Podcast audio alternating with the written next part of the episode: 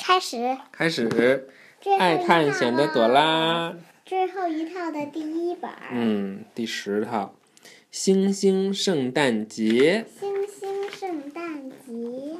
平安夜到了，朵拉家的每个人都很兴奋，因为要庆祝圣诞节了。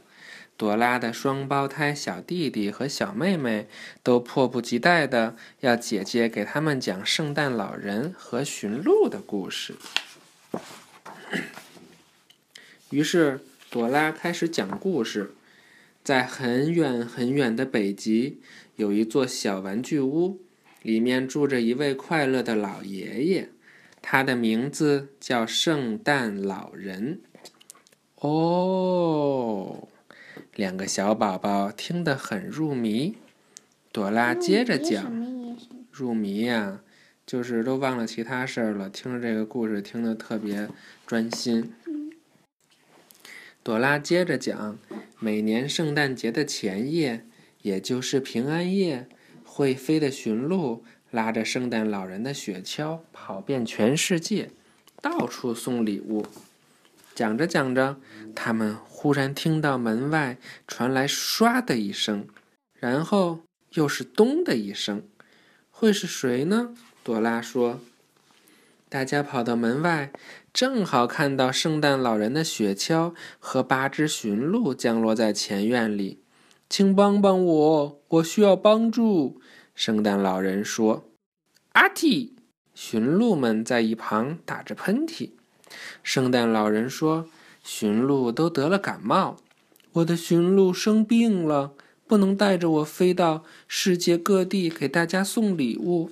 可是大家在圣诞节收不到礼物，该多扫兴啊！”圣诞老人扫兴，就是不高兴。圣诞老人难过的说：“扫兴也不是不高兴，就是本来很期待，结果没收到，就会就会很失望。”就是扫兴。圣诞老人难过的说：“我能让驯鹿们好起来。”迪亚哥说：“他给每只驯鹿披上一条温暖的毛毯，还做了特别的胡萝卜汤喂给驯鹿吃。他们需要休息一段时间，很快就会好起来了。”迪亚哥说：“可是没有驯鹿，我的雪橇怎么飞呢？”圣诞老人犯了难。朵拉知道圣诞老人需要帮助，才能把圣诞老人才能把圣诞礼物送出去。我知道。嗯，突然，星星们帮忙。真的，他有了主意。探险小星星能拉着雪橇在天上飞，让他们帮您送礼物吧。朵拉兴高采烈地说：“探险小星星，快来！”朵拉喊着：“需要你们帮忙啦！”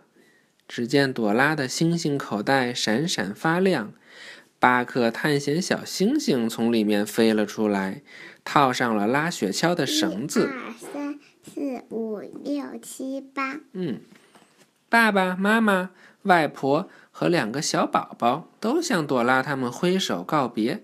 迪亚哥说：“我会在这里照顾驯鹿的，放心吧。”好嘞，我们出发。在圣诞老人的指挥下。大块头的壮壮星、大力星和超级星使劲儿把雪橇拉上了夜空。有了火箭星的帮助，圣诞老人的雪橇飞得比平时还要快。不一会儿，他们就到了送礼物的第一站。圣诞老人请朵拉和布茨帮他把礼物送给大海里的鲸、鱼和海龟们。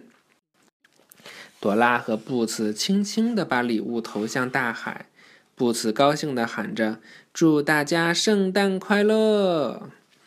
接着，探险小星星要拉着雪橇飞向最高的山，在跳跳星的帮助下，雪橇一下子就到了山顶。圣诞老人和他的小助手把礼物送给了熟睡中的动物们，然后。跳跳星又使出超级跳跳功，把礼物送给了天上的月亮。霜冻星给大树们挂上了亮晶晶的冰花。霜冻，霜冻就是对，把森林变成了美丽的冰雪乐园。整个晚上，探险小星星们拉着雪橇飞遍了大大小小的城市和乡镇。雪橇停在每一座房子的房顶上。圣诞老人和小助手们装满了每一只圣诞袜，把礼物送给了所有的男孩子、女孩子，还有小动物们。他们特别仔细，生怕漏掉了谁。就连最小的小老鼠也收到了礼物。在去热带雨林送礼物的路上，乌云遮住了月亮。圣诞老人说：“我看不清楚，我我需要一些阳光来照明。”别担心，朵拉说：“我们有亮亮亮星帮忙。”果然，亮亮星放射出超级亮的光芒。亮亮星吗？现在您能看到热带雨林了吗？朵拉问。“看见了。”圣诞老人一边回答，一边把雪橇停在了树顶上。接下来，探险小星星要拉着雪橇飞向一座仓房、一个花园和一座树屋。你们能把给班尼牛、艾莎变色龙和 Tico 松鼠的礼物找出来吗？圣诞老人问。朵拉和布茨在雪橇里找啊找，找到了给这几位朋友的礼物。这儿还有给捣蛋鬼狐狸的礼物呢！朵拉大声说。布茨看着捣蛋鬼的狐狸洞，笑着说：“我猜捣蛋鬼肯定很喜欢过圣诞节。”看看这，他那些朋友都在哪儿呢？班尼牛在哪儿呢？艾莎变色龙呢？提克松鼠呢？捣蛋鬼狐狸呢？嗯。哎，狐狸这儿没有哈，看看。在这儿呢。不知道。太阳快要升起的时候，圣诞老人驾着雪橇回到了朵拉家。驯鹿们好多了，圣诞老人很高兴。谢谢你们照顾驯鹿，还帮我送出了圣诞礼物。没有你们，我可做不到这些。圣诞老人说完，从快要空了的大袋子里掏出一个非常特别的礼物，送给了他的小助手们。大家打开礼物的包装，发现那是一个特别的音乐盒。圣诞老人说：“这个音乐盒会让你们永远记住，是你们的帮助让大家度过了这个美好的圣诞节。”谢谢您，朵拉、布茨和迪亚哥高兴地说：“现在让我们一起来庆祝圣诞节吧！”圣诞老人欢呼着。我们帮上忙啦！朵拉也欢呼起来：“圣诞快乐！圣诞快乐！拜拜！圣诞快乐！真的要拜拜吧。拜拜，晚安。拜拜，晚安。